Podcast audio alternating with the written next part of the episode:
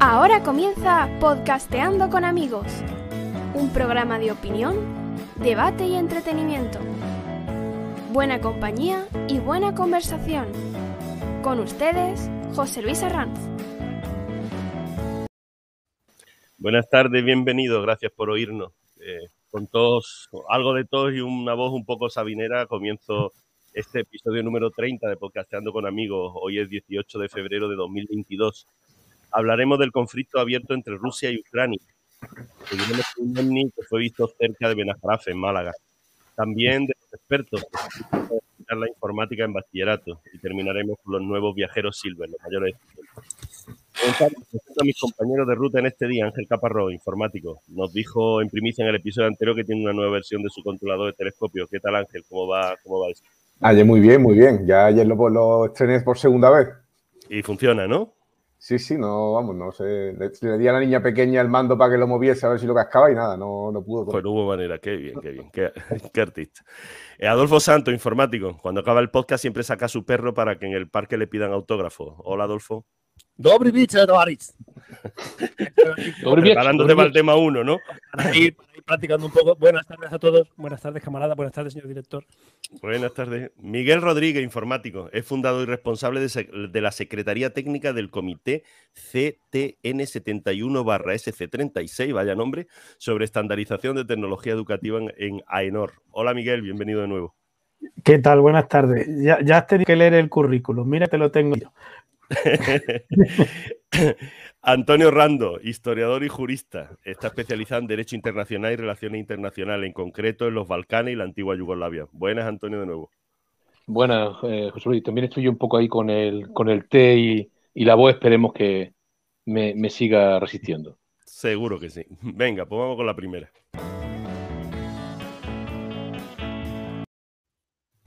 20 minutos.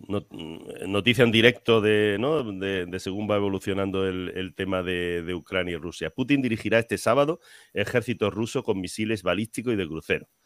Y en esta historia, pues el presidente de los Estados Unidos insiste en que está todos los indicios de, que dispone su gobierno de que apuntan a un ataque inminente. Rusia insiste en que no, en que está retirando y que no hay nada. La OTAN manda más tropas porque no se crea el otro. Eh, no sé qué opináis sobre, sobre esto. Bueno, eh, empiezo yo si nos importa. Eh, en principio, sí, eres, el más pro de, los que tenemos para, el tema.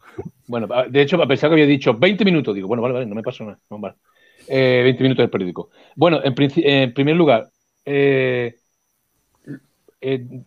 las noticias, en los medios, nos da un poco la impresión de que esto es un poco, no te voy a decir nuevo, pero como, ay Dios mío, una escalada, ¿no?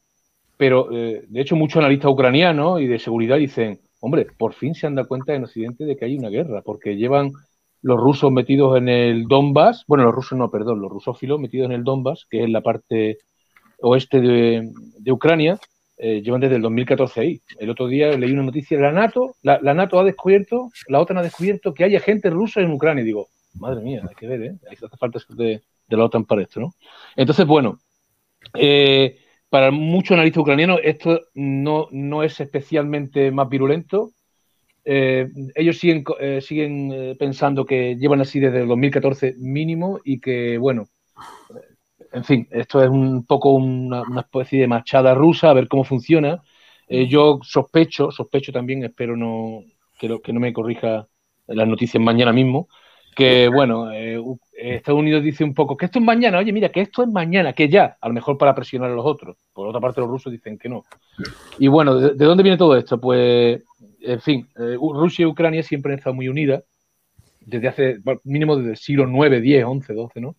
Bueno, las distintas Rusias, ¿no? Había la Rusia de Kiev, es una Rusia de Kiev, ¿no? Putin dice que, en el sentido que Ucrania y Rusia siempre han sido naciones hermanas, que no que no tiene sentido que estén separadas y tal, y bueno, también lo dice con los Balcanes, y, bueno, también en su propaganda y su poder blando y su diplomacia apunta a eso.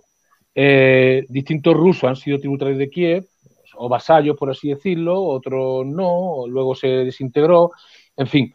Eh, todo esto lleva mucho tiempo. Ucrania, Ucrania significa tierra de frontera, ¿no? Ukrai, eh, los idiomas eslavos, pues puede ser tanto final como frontera, ¿no? En el sentido de final. Entonces, bueno, eh, ¿qué pasa aquí? Aquí lo que pasa es básicamente un, bueno, una especie de rabieta de, Putin, pero un poco a posteriori, ¿no? Es decir, no quiero que la OTAN avance más. Digo, bueno, la OTAN lleva avanzando ya tiempo, ¿no? Quiero volver al 97, sí, sí, pero tú también prometiste en un memorial junto con los entre soviéticos, que ese fue del 94, soviéticos, estadounidenses y, ucranianos, que la integridad también de Ucrania se iba, se iba a respetar. Y no se respetó. Entonces, bueno, eh, a, Rusia le da mucha rabia porque pierde influencia y poder blando cuando alguien de su antigua esfera de influencia, y sobre todo si Ucrania, que es sensible, eh, se mete en la OTAN o en la Unión Europea, entonces ellos avisan. Eh, la política de Putin ha sido pues de intentar asesinar al presidente de Montenegro, meterse en la OTAN a miles de presiones que, no sabemos. Eh, Georgia intentó hablar con la OTAN, venga, bueno, te, mm, invadimos y te apoyamos la independencia de Osetia del Sur, también pasó con Abjasia. Y en el, y en el 2000, eh, en el, ¿dónde, ¿cuándo fue eso? En el 2014 lo mismo. Intento de, bueno, de hecho estaba firmado ya, si miras la página de la Unión Europea está vigente el tratado entre la Unión Europea y Ucrania. Entonces, esto no le gustó tampoco a Putin. Pues bueno, pues te, robamos Ucrania, que bueno, que ha sido parte de Rusia hasta, hasta que la regaló Khrushchev en el, en el 54. Y vamos a coger el Donbass. El Donbass es la parte oeste de Ucrania donde hay rusos. Hay rusos porque desde el 18 y, con Stalin también, y después de la Segunda Guerra Mundial se rusificó el territorio. Eh, se prohibió el ucraniano.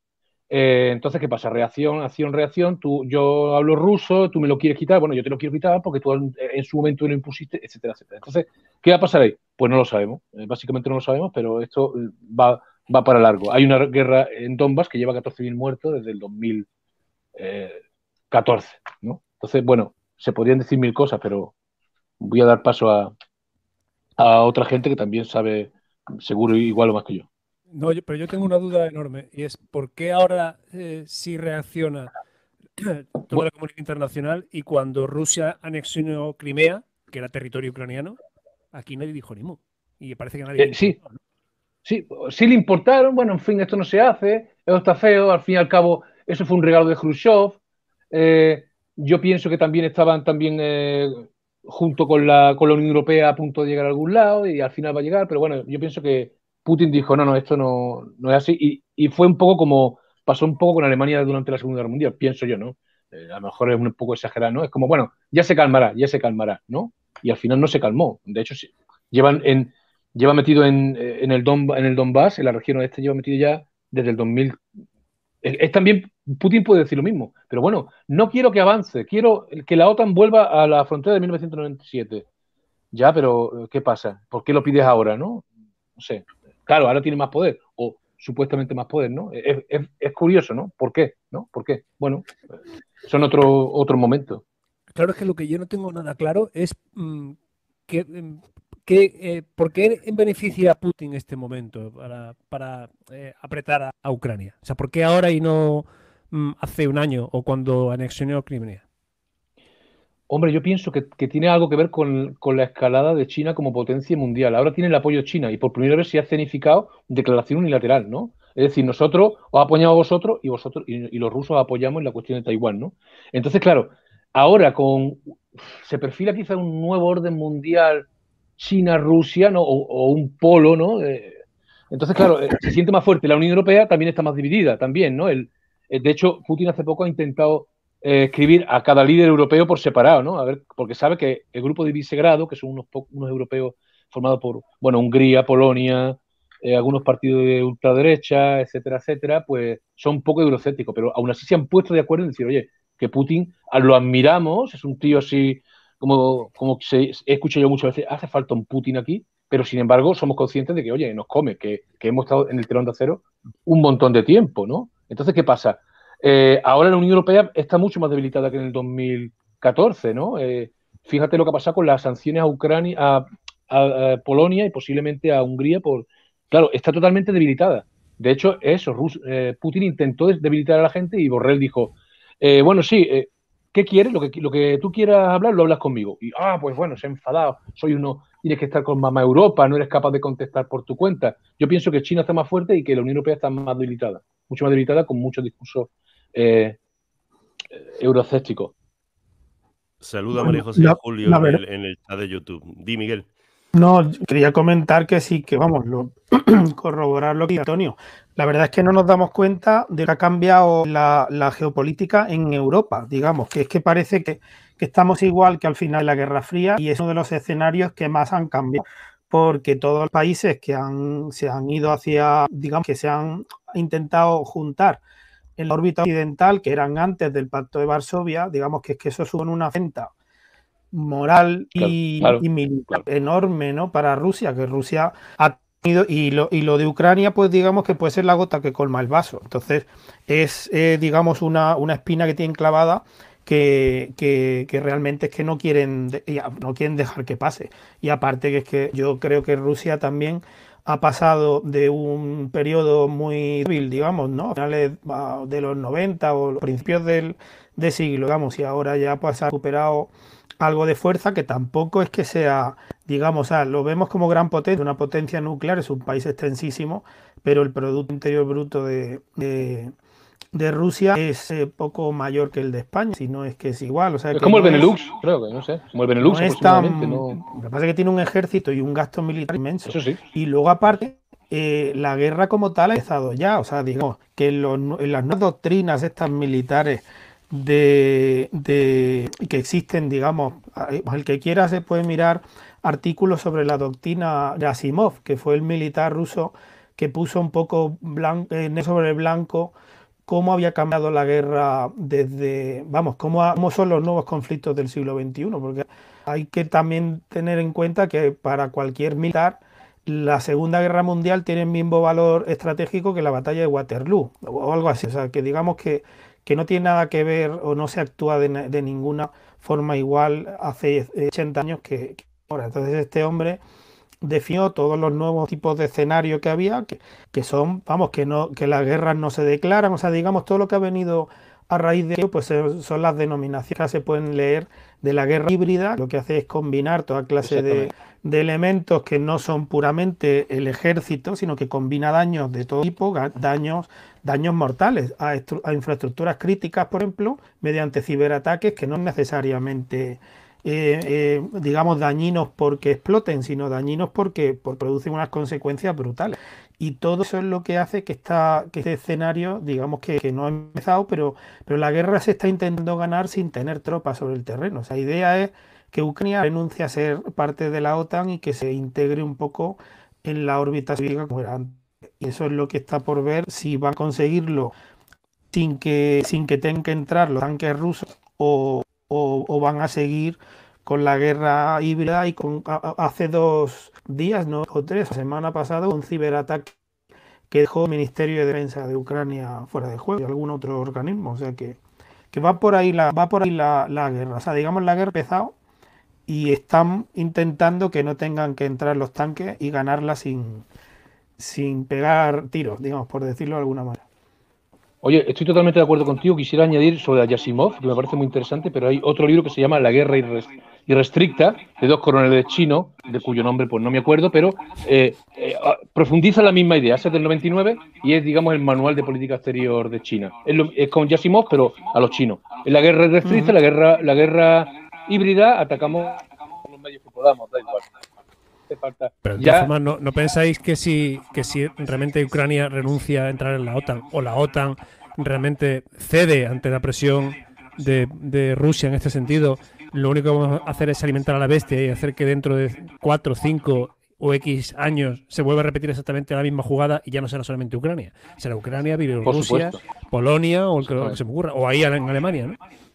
Claro, es que cuando dos se pelean, el mundo está mirando. Entonces los países de África o los países de Sudamérica están viendo quién es más fuerte. Si los rusos, los chinos, los europeos, los americanos.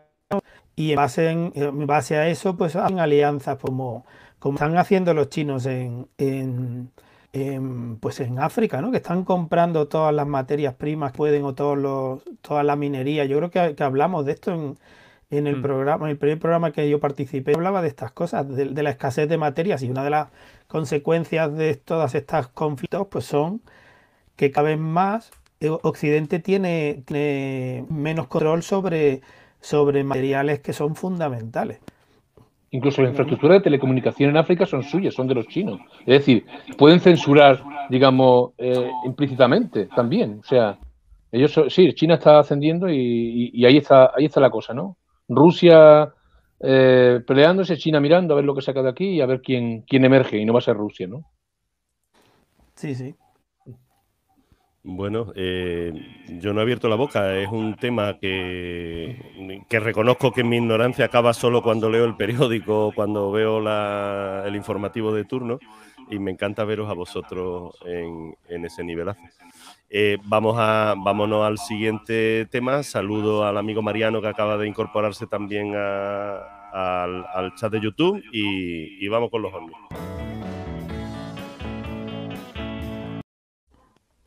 Diario Sur. Un ovni en el mar cerca de Benajarafe. Eh, un ovni ha sido visto al parecer en la localidad malagueña de Benajarafe, según comunican al Diario Sur dos seminaristas, quienes aseguran que sobre las 11 de la noche pasada distinguieron un objeto no identificado sobre el mar, objeto que emitía destellos luminosos de color rojo, amarillo y verde, y que emergía y se sumergía varias veces consecutivas, desapareciendo luego a gran velocidad. En este punto tengo que decir que esta noticia efectivamente se publicó en Diario Sur, pero fue en el año 1974, pero nos da pie para, para hablar de- del fenómeno ovni. Eh, ¿Qué opináis del ovni? ¿Está- ¿Estamos solos o no estamos solos? Bueno, mejor que opinamos de los seminaristas, ¿no? Que es realmente lo, lo difícil de, de evitar hoy en día, ¿no? De por qué en aquel momento no Esa- veían ovnis. Esa ah, fue no. una noticia, una noticia que compartieron aquí en el grupo de Facebook de, de Benajarafe, porque hay un, un miembro que, bueno, que busca cosas históricas, ¿no? Y entonces estaba, estaba buscando información aparte, a ver si alguien se acordaba de quién había visto el, el famoso, el famoso, el famoso ovni, que viene todo a saber lo que sería, ¿no? Yo no sé, eh, hablando del tema durante la semana, no sé si os pasé la información de, de una serie de, de reportajes que se hicieron en el, pe- en el Diario Sur, en Málaga, cuando estaba Sí, en sí, sí. ebullición en, en el año 74, ¿no? Yo no sé si incluso si tú conocerías a lo mejor a alguno de los fotógrafos, ¿no? Por tus relaciones familiares con el, con el sur. sí, sí, sí, sí. Pues eh, fue muy famosa la del avistamiento de. que creo que se vio desde. Desde Ciudad Jardín. Se vio el. La gente dice que vio el, el famoso, el famoso ovni, ¿no? Pero no, vamos, y de hecho Málaga se convirtió en una especie de, de foco de, de la noticia con, con- porque había una fotografía y todo, ¿no? Sí. Sí, sí, tú comentas, no, me has dicho los fotógrafos Rafael Díaz o Salvador Salas Padre serían los que en aquel momento, ¿no? Por la, por la fecha que, que Sí, coincide. sí, Sa- Salvador Salas era, el, era el, uno de los que hizo la, la fotografía y bueno, que lo vieron, que además que se veía plena luz del día, ¿no? No Sí. era una luz nocturna ni. Pero es curioso entonces, porque bueno, yo eso tengo también una, lo que tengo una dice- historia- No, perdona. Miguel termina. No, que decía que, que yo creo que también lo que refleja ese tipo de noticias con respecto a ahora es el cambio social, ¿no? Como, como, como, eran una, como era una inquietud cuando, cuando no se sabía casi nada de lo que había fuera de, vamos, ¿no? del universo, de la Tierra y de tal. Yo que recuerdo haber tenido eh, eh, libros, por ejemplo, pues echados en el año 72 y, y yo que andarán por ahí, por algún sitio, donde decían que en Venus lo más probable es que hubiese, es que hubiese plantas y que, y que en Júpiter también que podrían haberse cuánto y tal, y, lo daban en libros de divulgación a lo mejor para niños sobre, sobre los planetas y sobre lo que se conocía, y claro, es que era tan la ignorancia que realmente es que no, en fin, no, no se esperó, o sea, digamos que no, no se ha llegado a, a, a, digamos, a saber eh, realmente todo eso en ese momento no se podía saber, pero luego se ha ido viendo era todo falso, ¿no? O incluso que en, yo, pues, que en Venus las temperaturas son de 500 o 400 grados, ¿no? Y cosas de estas. Pero, pero luego también uno reflexiona sobre ah, eh, eh, otro tema que se vio en, eh, también en otro programa anterior, que era el, el- la piedra esta o Nova o no sé cómo se llama, que Oumuamua, a la mínima, Mua, mua. el que lo sé pronunciar lo diga, pero el caso es que eh, esta, en cuanto mua, mua. ve- algo, algo que no sé lo que es, que parece que estos eran unos, unos frikis en los años 70 y fíjate, ignorantes y tal, pero a la primera oportunidad que tenemos de que algo no sabemos lo que es, enseguida tiene que ser extraterrestre. O sea que no estamos tan lejos de aquello, o no, podemos, no nos podemos reír tanto de estos de, ¿no? de, hace, de hace 30 o 50 años, cuando nosotros a la mínima que no sabemos, también andamos diciendo que eso es una, una procedencia eh, de inteligencia exterior, ¿no? De inteligencia no sé si tú recuerdas, eh, Miguel, que nosotros cuando, cuando estábamos en el, en el colegio, eh, se, había fundado hacía poco la, asociación, la Sociedad Malagueña de Astronomía, ¿no? Que un profesor nuestro era vicepresidente, de, no, era tesorero de la asociación.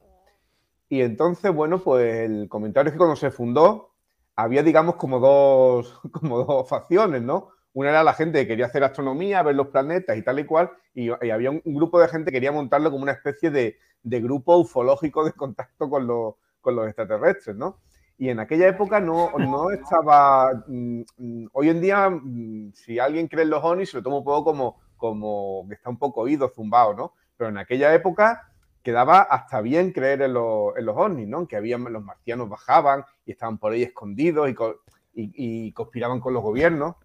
Ángel, oye, entonces no, pero entonces no, no hay OVNI, estamos solos en el. Por cierto, Julio Almazán dice en, el chat de, YouTube: en 1974 la marihuana era la caña. Viva la época dorada de la era de Acuario.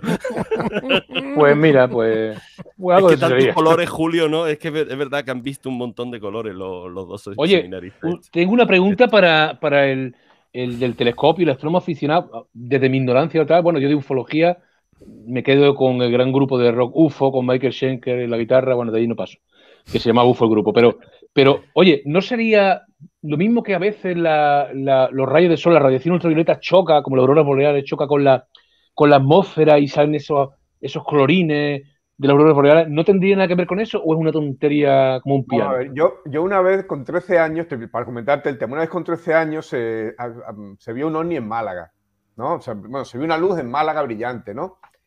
Y entonces, pues en, un programa de radio que había Radio Juventud, empezaron a decir que para la gente por dónde lo estaba viendo, ¿no? Entonces yo, que tenía 13 o 14 años, saqué, lo vi y saqué mi telescopio y, bueno, vi una, cosa luminosa, un globo luminoso, una cuerda y debajo una bola, ¿no? Era, un globo meteorológico. Eh, claro, claro, claro, claro. Pues, pues, claro, pues aquello que todo el mundo veía, no, uno ni va por ahí, no sé qué, no sé cuándo. Saqué el telescopio, llamé al programa y digo, mira, yo no sé, yo no estoy viendo desde casa, desde el padre. Ah, llamaste, llamaste. Sí, sí, sí, sí, llamé mira que hay un chaval aquí que dice que lo ha visto con el telescopio y, vamos, efectivamente al día siguiente, al día siguiente era un globo meteorológico que había, lanzado el, este de Málaga, ¿no?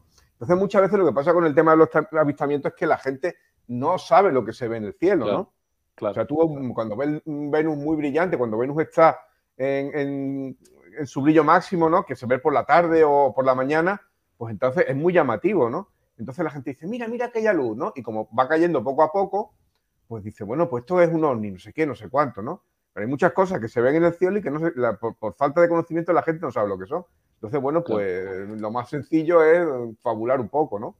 Pero Ángel, tú que miras mucho más al cielo que yo, al menos, por ejemplo, eh, ¿nunca has visto nada raro? No, eh, es decir, yo, digo, ¿hay realmente vida más allá de, nuestro planeta? Vamos a ver, yo, nada raro, ¿en, qué llamamos raro? Yo lo, más impresionante que he visto, y era una sé, un, marciano saludándote por el telescopio, yo No, yo, te digo la verdad, lo más impresionante, no se lo he contado alguna vez, lo más impresionante que he visto es una supernova estallando en una galaxia, eh, en una galaxia externa, ¿no? A simple, vamos, simple vista, un telescopio bastante grande en, una sierra, en la Sierra del Segura, ¿no? Y entonces, claro, tú, ves, una, la, galaxia con su espiral, un telescopio grande, y ves una estrellita que brilla tanto como el resto de la, galaxia, ¿no? Pues para mí eso es, lo más alucinante que yo he visto, ¿no? Desde luego. Pero cosas de colorines, de tipo así, feria, no, la verdad es que no. He visto, he visto pues, por ejemplo, he visto satélites de, eh, estos satélites que hay para mapear la gravedad terrestre, ¿no? Que son dos satélites que hacen órbita a muy poca distancia uno del otro.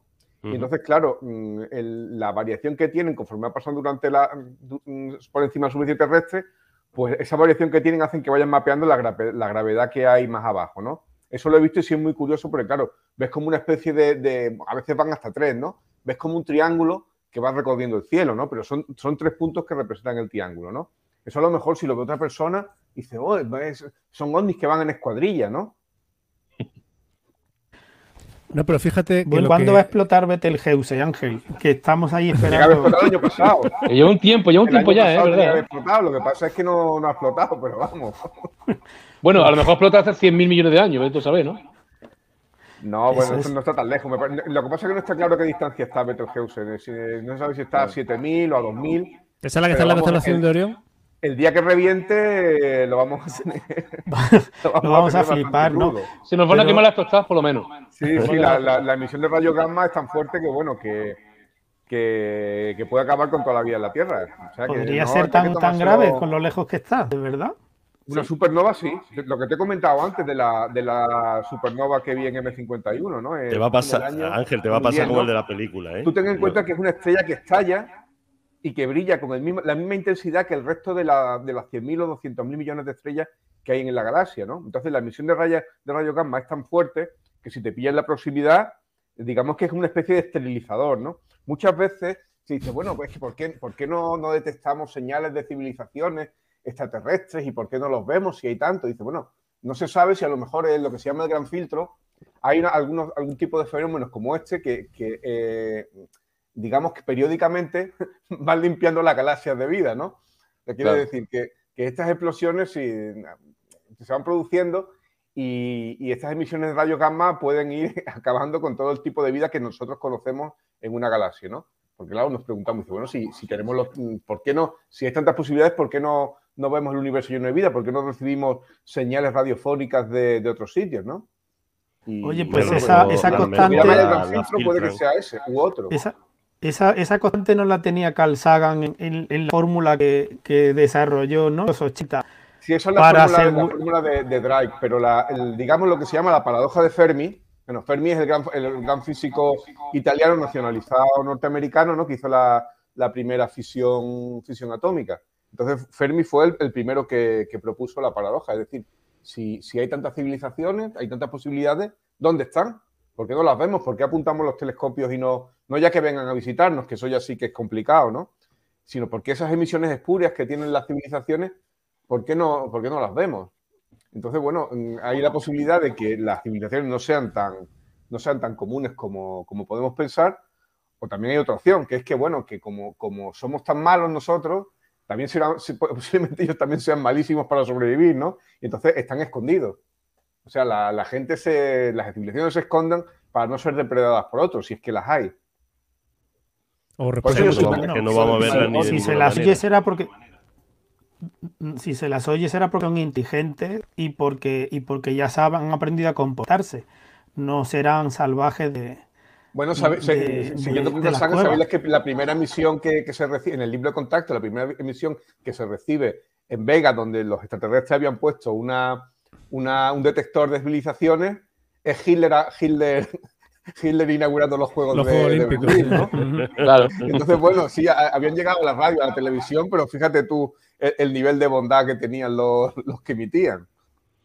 Pero oye, ¿y esos platillos volantes con luces que abducen, que bajan, que suben, que... Eso no... Eso es como, como los que ven a la Virgen, o como los que ven a los duendes, o como los que ven a, a los santos, o, o ven a Buda, a Krishna, que se les aparece, ¿no? Que una Está cosa es que dentro, tú veas o sea, luz, es un fenómeno religioso, no se puede interpretarlo, y otra cosa es que ya te montes el, digamos, la, el cuento, la historia y la película, ¿no? Y llegue el extraterrestre y te, bueno, ya lo comentamos una, no voy a repetirlo, ¿no? Y te, y te introduzca un palo por donde sea y toda la historia, ¿no? Pero vamos a ver, que, que, que os reís mucho, pero si estamos en una sociedad que está convencida que te están inyectando el 5G con la vacuna, ¿qué me Pues estás sí. contando? Joder, ya, ya la hemos liado. claro, es verdad, sí, sí, sí. Y el grafito y lo otro. Sí, que ahora, que ahora- que nos reímos un poco ahora de los años 70 y del fenómeno ovni, ¿vale? Pues sí, era algo novedoso, no se sabía muy bien en- qué creer y la ignorancia hace milagros. Pues fíjate ahora con el 5G y la vacuna, pues tres cuartos de lo mismo. Lo que pasa es que ahora está dentro- amplificado, ahora está amplificado por, por, por la Por el gente, ¿no? 5G, Que- ¿no? Claro, porque, porque hay, ahora hay más tontos contemporáneos por metro cuadrado, ¿no te fastidia? Más, más visibles porque tenemos las redes sociales. y Eso, ahí estamos, los- más visibles, sí, nos- sí. los escuchamos y se nos meten en la, en la vida. Tú estás viendo tu Facebook o lo que sea y de pronto te aparece el post de no sabe cómo ha llegado a ti de cualquier chalado de estos, ¿no? Sí, antes El- lo comentaban en la barra del bar con el cuñado, con eh, tal, pero en familia, pero ahora, claro, no nos, nos lo cuentan a todos. Lo que se denomina tonto contemporáneo, que es una, mm, una definición de Luis del Val, del periodista, que creo Sí. que lo, lo borda. No, no, sí. Sí, a ver los hilos. Pero entonces dejamos de creer, o sea, no miramos ya más al cielo para, ¿no? Con tema de. Tienes más eco todavía, Miguel. es que, es que ha cambiado. Estamos, estamos teniendo problemas oyendo a Miguel, ha, cambiado de micro, eh, pero, pero sigue teniendo, sigue teniendo ahí como ruido. es interferencia de Omni, ¿eh? Sí, sí, sí, sí. Pues mira, porque es la primera vez que la voz sale entrecortada, que, que tiene ese aquí algo hay raro, aquí algo hay raro. Sí, aquí vamos a salir creyendo de creyendo en, en los ovnis, en los extraterrestres. Vosotros mirad al cielo, pero vamos a ver, vaya a haber menos cosas por la polución lumínica, por, los, por las cosas. O sea, que podemos estar tranquilos, ojos que no ven, corazón que no siente.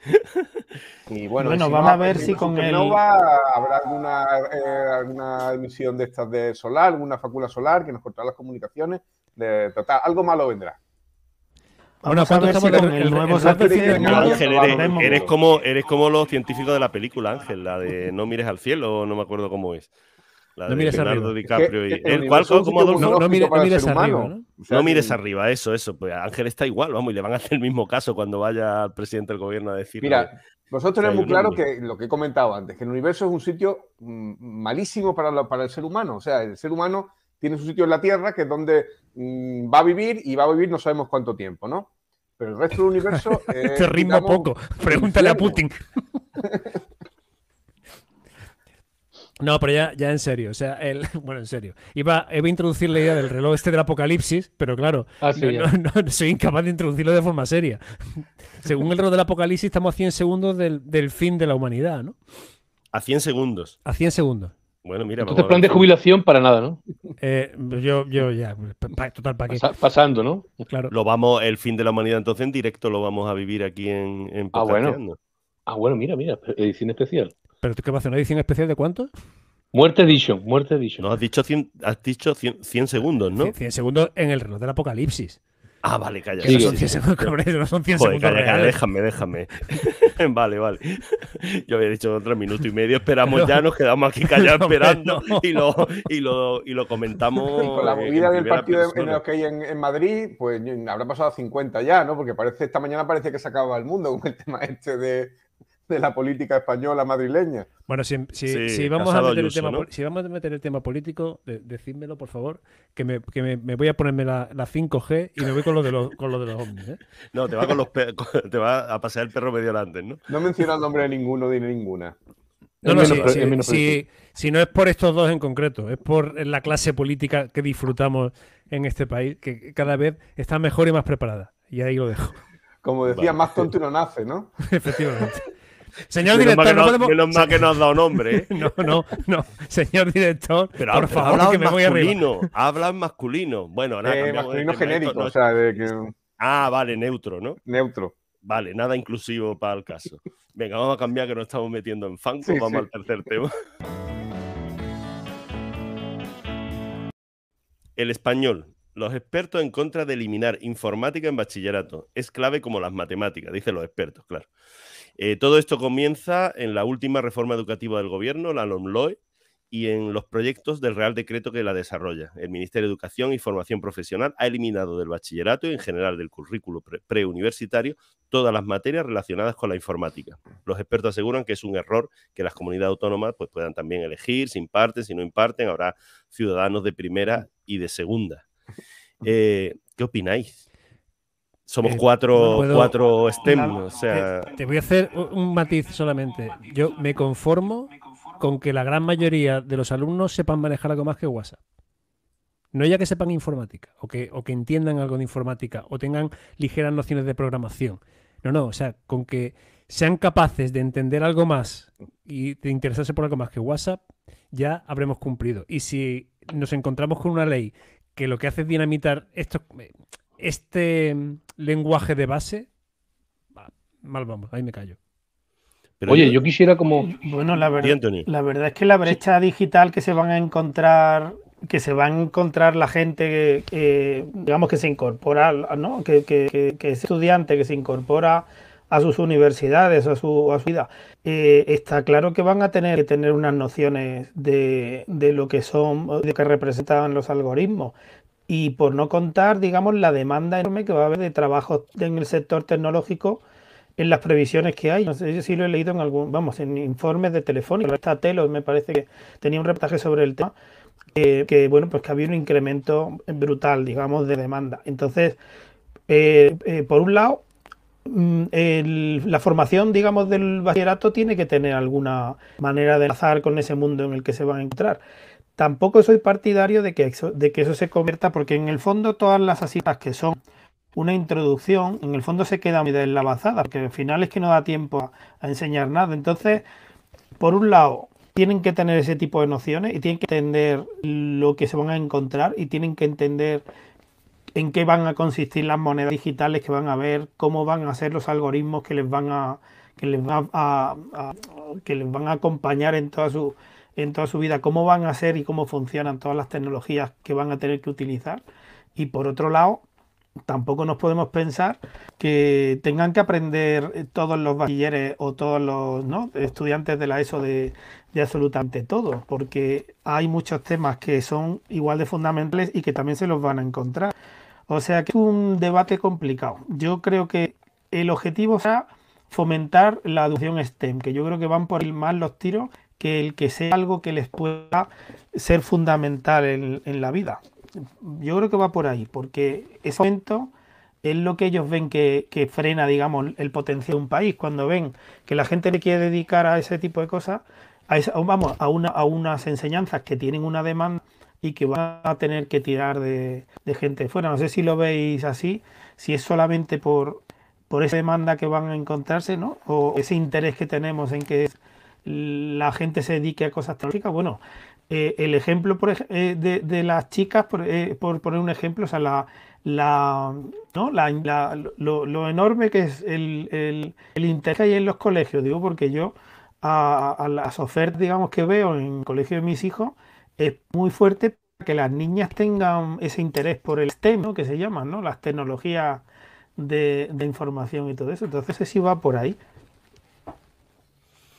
Yo lo que, lo que no termino de, entender, dice, vale, mm, vamos a suponer que entre nosotros cinco estamos decidiendo, quiero decir, entiendo que hay otra motivación, ¿no? Porque entre nosotros cinco estamos decidiendo si dejamos o no la informática en, eh, para los estudiantes. Mm, a mí se me puede ocurrir hacer una aguantame el cubata y decir, venga, la quitamos, pues no sirve para nada, pero joder, que, haya convencido yo al resto, dice, es que no tiene sentido. Entiendo que, la, eh, que las facultades van a perder alumnos de informática, la tecnología es necesaria, es que no es solo ya la informática como, como ciencia, y, eh, sino los todo lo que, lo que conlleva que hoy en día, como Adolfo decía, no, no es solo enviar un WhatsApp. Pero además, a mí la noticia me ha recordado, lógicamente en la época en que nosotros teníamos 15 o 16 años, no teníamos el aula de informática en el colegio, pero yo recuerdo a un profesor Emilio Lasarte, fallecido, fallecido hace poco, eh, que fue el que a mí me metió el gusanillo de la ciencia, eh, eh, ¿no? O me sacó el gusanillo que ya podía traer de la ciencia. Entonces dice, ¿qué, pasa? Todos esos profesores que están batallando con alumnos, haciendo el, TIC que sigue siendo optativo, yo la ponía la informática obligatoria, me dejaba de tontería, la ponía obligatoria, pero que, que mm, todos esos profesores que, que, se están dejando la piel intentando transmitir esa, esa, esa informática Mm, pues no, pues lo deja, es que me parece absurdo, o sea, es que a mí me parece demencial, es un disparate, o sea, esto es un disparate, que se, estudie eh, transversalmente.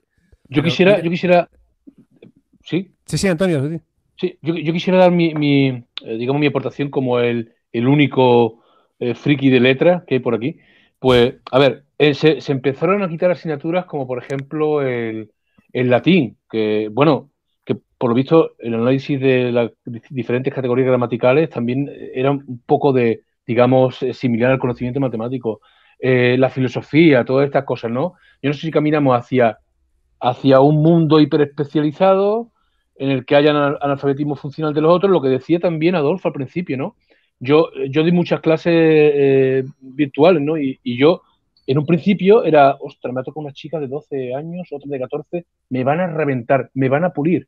O sea, mm, tengo que, tengo que ser el típico, yo tengo, yo tengo ya, no tengo todavía 50, pero tengo que ser el típico carrozón enrollado, ¿no? Para que, oye, oye, pues no tenían ni idea, mira, pues sácate el Zoom, no sé qué, tal, ni idea, ah, no, ah, perdona, eh, no tenían ni idea, es lo, que, es lo que se decía antes, ¿no? El WhatsApp, es que el WhatsApp y todo el Facebook, no tienen, es impresionante que yo como digo, bueno, esta gente nacen ya con, que va, y, saben de WhatsApp y, a lo mejor te hacen un, un vídeo, pero eh, no son capaces de, no, saben, no saben manejar un Word, no saben eh, poner la letra en negrita o, hacer un orden alfabético. Es, impresionante, ¿no? Entonces, claro, ¿es, el momento para quitar la informática. Pienso que lo mismo que la informática, ahora, ahora ha tocado hablar de ciencia, por así decirlo, pero ¿es el momento ahora para quitar la informática?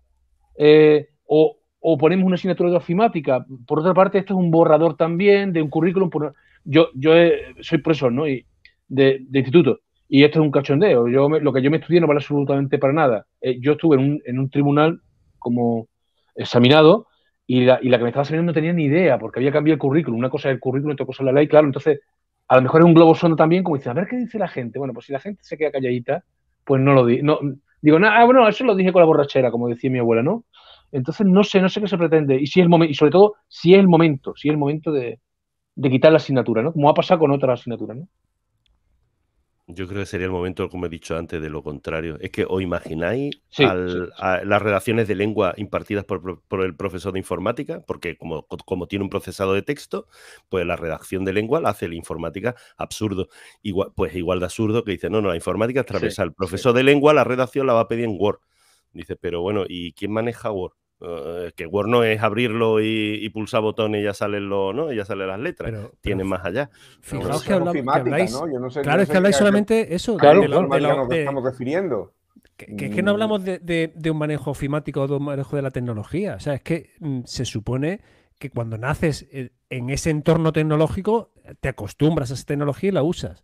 Se, trata de preguntarte el, el, por qué y preguntarte el cómo se hace esa tecnología. Eh, creo que en ningún instituto mm, no estudian, aunque sea conceptualmente, cómo es el motor de explosión de un vehículo. O no estudian conceptualmente cómo es un circuito eléctrico en física, ¿no? En corriente continua. De la misma forma, estudian la informática, pero no en cuanto al manejo de un programa ofimático en concreto, sino en conceptos básicos de cómo se almacena esa información, cómo funciona esa tecnología, qué, mm, qué algoritmos manejan eh, la gente de WhatsApp, por ejemplo, para eh, indicarte, o de Facebook, para indicarte quiénes pueden ser tus, tus, amigos cercanos. O sea, el preguntarte cómo funciona no es ya, no es ya solamente a nivel eh, biológico o a nivel de la física tradicional, sino ya a un nivel tecnológico en cuanto a tecnología de la información, que creo que Yo soy un ignorante totalmente en eso, y, eso, bueno, es, también por, por, lo que es. Yo, soy, yo no tengo ni la menor idea, ni la menor idea. O sea, quiero decir. Y, es lo que tú dices, sería muy interesante saber de dónde viene todo esto. Lo que pasa es que yo hablo de ofimática, he hablado antes de ofimática, porque tampoco aspiro a, más, a que, a que se sepa más de eso. No, pero Antonio, que, no, era, una crítica. Mm. No es, Que sí, que sí, que por supuesto, que no, que no te preocupes. yo, he puesto el yo he puesto el ejemplo de ofimática porque entiendo que es el más entendible, valga la redundancia, para los demás. Pero bueno, no solo se da ofimática en, la, en las asignaturas TIC. No, pero bueno, es que eh, ahora mismo, lo, digamos, la tendencia, o la tendencia, se lleva haciendo desde hace varios años es aprender o enseñar a programar. O sea, que, que digamos, todo lo que es el, el, pues, se empezó con el proyecto este del MIT que se llama Scratch y, y, y Lego luego ha continuado con, con, con, Spice que se llama, es que es otro, otra manera también de, de introducir a los niños en la robótica que el, objetivo, digamos, es que, aprendan a programar. O sea, no es un uso de la informática como tal, como se entiende antes, sino que es que entren, digamos, en lo que es la creación de código y entender cómo funcionan los algoritmos y ¿Eso se da hoy en día? etcétera. ¿Eso se da hoy en día en la asignatura de se da hoy en día en la asignatura de, las TIC o no? eso se da en cualquier optativa, pero además de con ocho años o nueve empiezan en robótica y hacen Scratch y hacen, hacen programación de ese tipo. Exactamente igual que como era Stemion, era el que sacó Lego para la robótica, ¿no? Sí, el LegSpike se llama, que además te va a comprarlo y vale un pasta. Eh, no, no, vale un, pastizal. Y estaba hecho con, con, Pix, me parece. Ahora, vamos, lo más extendido que hay es, es el tema de, de, Arduino, ¿no? Que son pequeños sistemas microcontroladores en el cual, bueno, pues aparte de aprender los principios básicos de programación, que tampoco es que sean muy sencillas, pues sí tiene cantidad de sensores y de motores para, que los niños puedan jugar un poco, ¿no? Quiero leer la opinión en, YouTube de Mariano Pérez, que es ingeniero informático y profesor de, de TIC, y dice, la ministra Pilar Alegría, en una entrevista de La Sexta, le preguntaron de forma explícita sobre la asignatura de TIC, y la señora Alegría afirmó que se explicaría de forma transversal en las demás asignaturas. Otro revés comenta a los profesionales eh, informáticos. Las TIC de cuarto de eso a segundo bachillerato es muchísimo más amplio que la ofimática, lo que estábamos comentando, ¿no? Eh, todo lo que estáis comentando dice solo para dar pensamiento computacional desde primaria hasta tercero de eso. Es casi un juego para que adquieran pensamiento computacional. Claro, es decir, es claro, hay que, ¿no? Hay que crear la base. Esto es como dice, oye, pero el, sofrito que estoy haciendo de tomate, cebolla, pimiento, esa es la paella. Y dice, no, no, pero es la base para que me salga una buena paella. Hace falta, ¿no? Esa base de pensamiento computacional. ¿Qué opináis? Sí, pero, pero también, y es muy interesante lo que dice nuestro oyente Ariano, porque es, realmente vamos, que todo eso viene de, directivas de la, de la Unión Europea. Hay unas directivas de, de, eh, tecnologías habilitadas digitales y de, y de creación de, un, de una eh, formación, digamos, en, en, el mundo digital que, luego se capilariza y llega a todos los países y aquí entrará en, en, forma de, de, adquirir pensamiento computacional que además, eh, si vais a la, a la web del, del INTEF, el, el, organismo para, para, vamos, que tiene el Ministerio de Educación, las enseñanzas secundarias, que es donde hacen eh, o donde definen todos todo este tipo de programas, donde los llevan a cabo y donde, donde se entronca, digamos, la tecnología de aprendizaje con, con, los contenidos, pues eh, lo tienen como uno de sus pilares. O sea, que realmente es algo que probablemente tenga que estar. La cosa es ver si tiene que ser, como dice nuestro oyente, una cosa transversal o se puede hacer vertical con tecnologías concretas.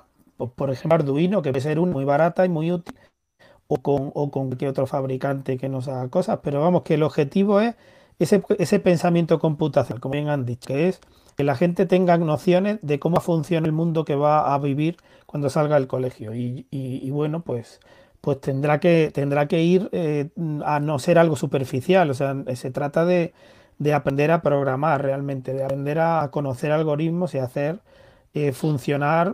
Eh, vamos, lo de la robótica es solo para que tengan para que sea más interesante. O sea, porque es que hacer algoritmos como tal es un tostón. Pero si el robot se mueve con tu algoritmo y detecta una vez con tu sensor de infrarrojos, pues ya es más divertido. O sea, que irá por ahí.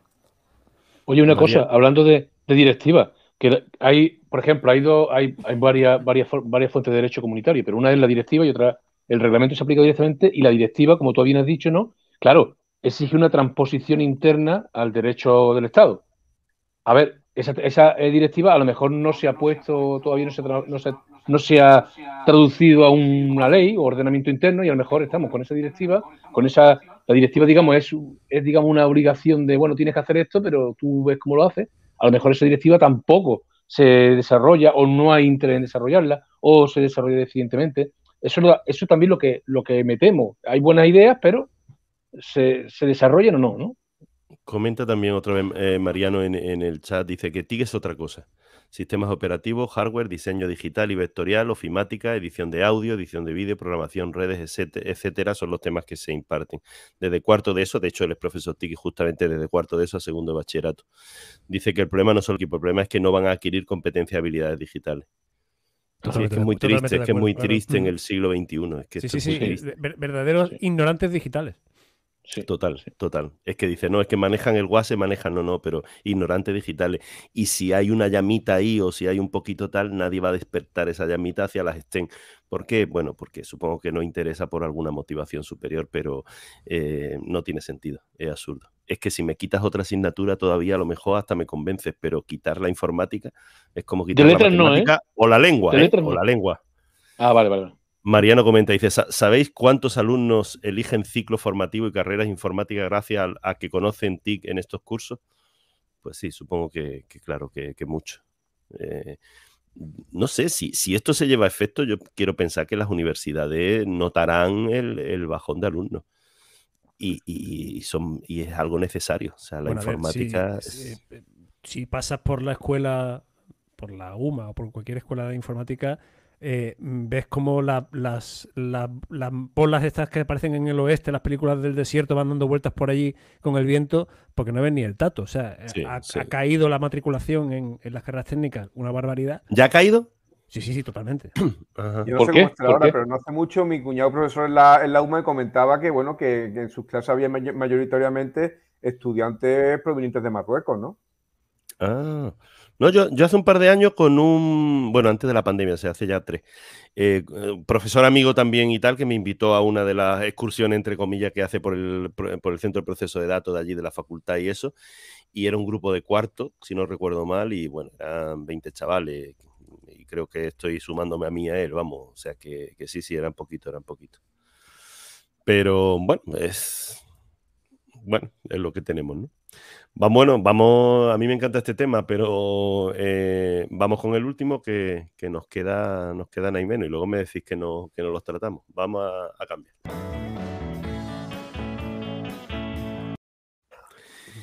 Eh, 20 minutos. El nuevo, aquí vamos a pasar de la parte seria de que la informática desaparece a, a que nos llamen viejuno descaradamente. El nuevo viajero Silver. ¿Por qué el sector quiere seducir a los mayores de 50 años? El sector turístico clava la mirada en los viajeros de plata, gente mayor con recursos, ganas de aprender, pasarlo bien y compensar el tiempo perdido. El nuevo viajero Silver es en definitiva un turista exigente que exige calidad y una oferta especializada y adaptada a sus inquietudes.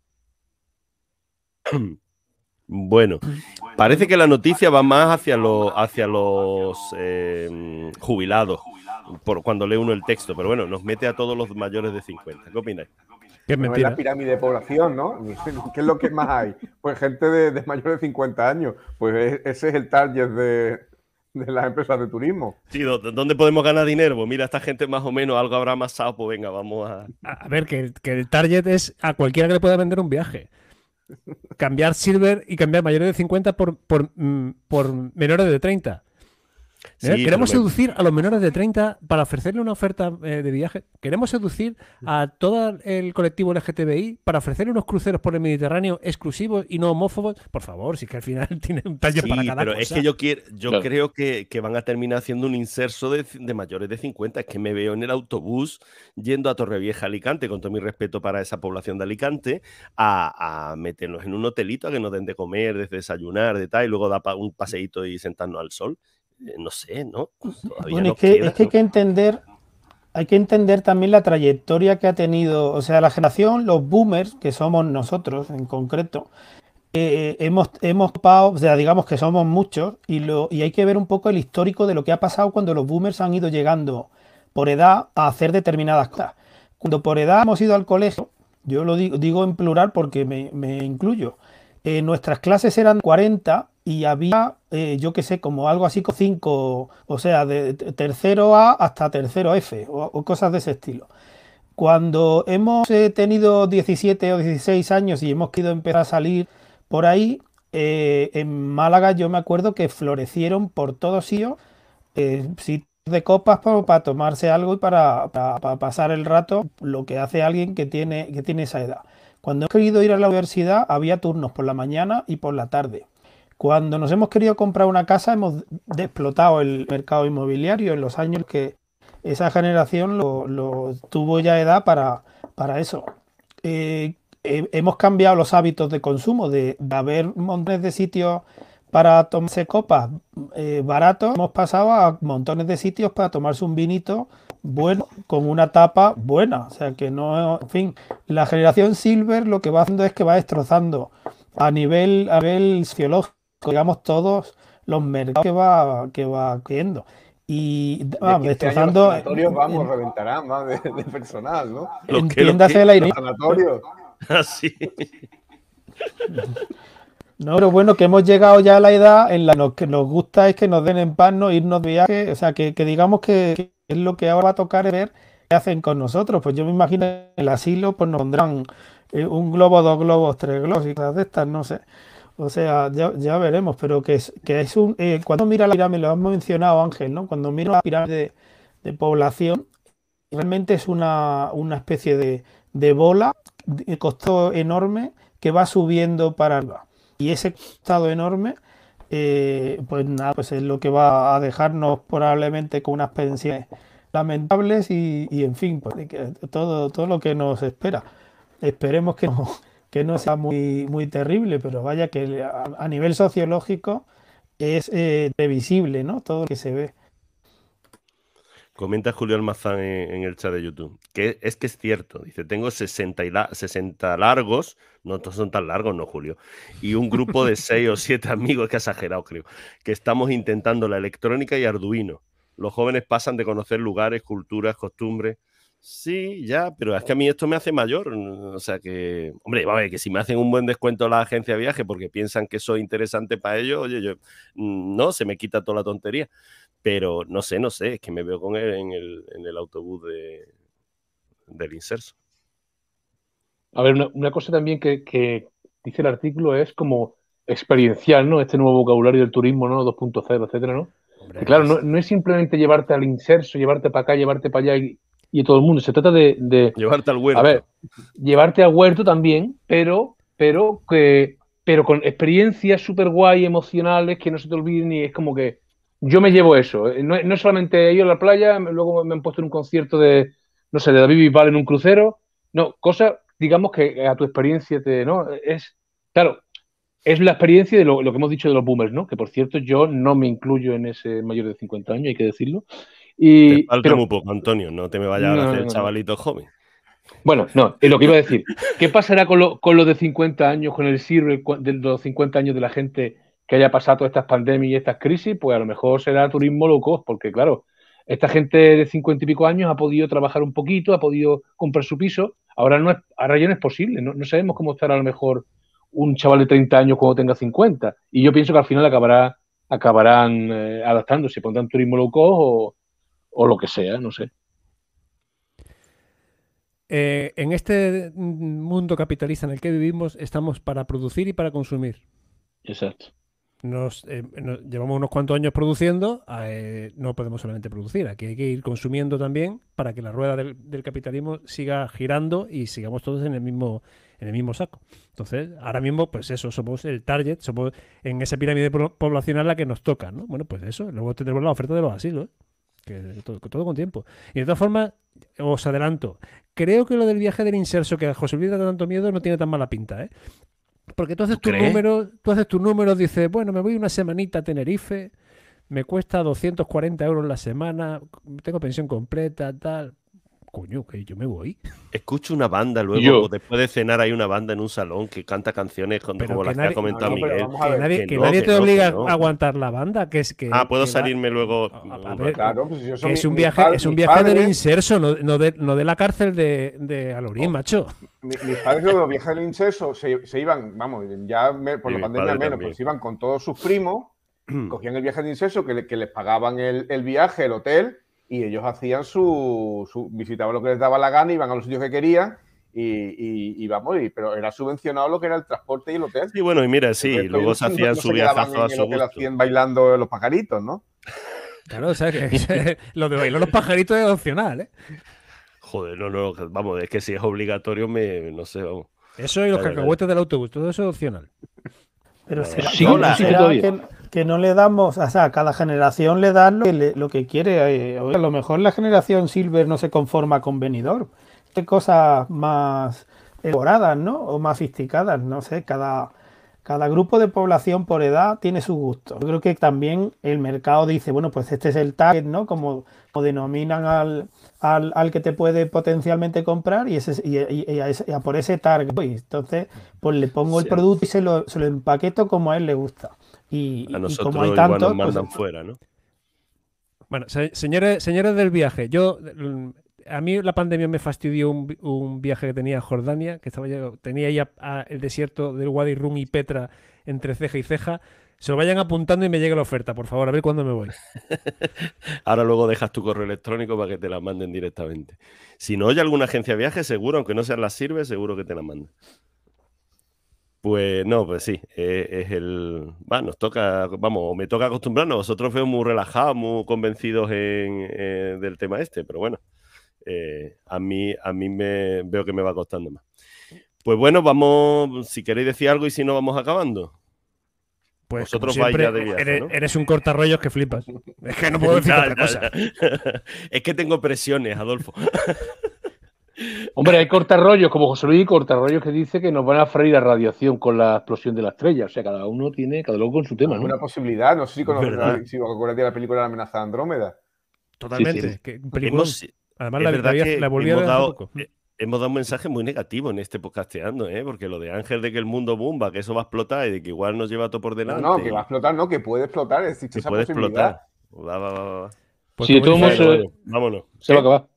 Que de todos modos Sí, se va a acabar. sí, sí, sí, no, no, sí, sí, es verdad. sí, es que verdad. como dice un amigo médico, el 100% de los malagueños morirán algún día. Eh, bueno. Bueno, pues nos vamos. eh, que, que nos despido, ya nos vamos. Eh, Ángel, eh, hasta el próximo, gracias. Venga, hasta la próxima. Adolfo, gracias al perrito. hasta luego. Miguel, un placer. Gracias. Gracias igualmente. Hasta luego. Hasta luego. Antonio, gracias a ti también, como siempre. Gracias a vosotros, encantado como siempre. Eh, gracias a todos por oírnos, los que habéis, nos estáis oyendo ahora en directo, los que habéis compartido en el chat de YouTube, los que nos vais a oír posteriormente en diferido. Gracias a todos. Volvemos pronto. Saludos. Hasta aquí el programa de hoy. Gracias por compartir este tiempo con nosotros. Hasta pronto.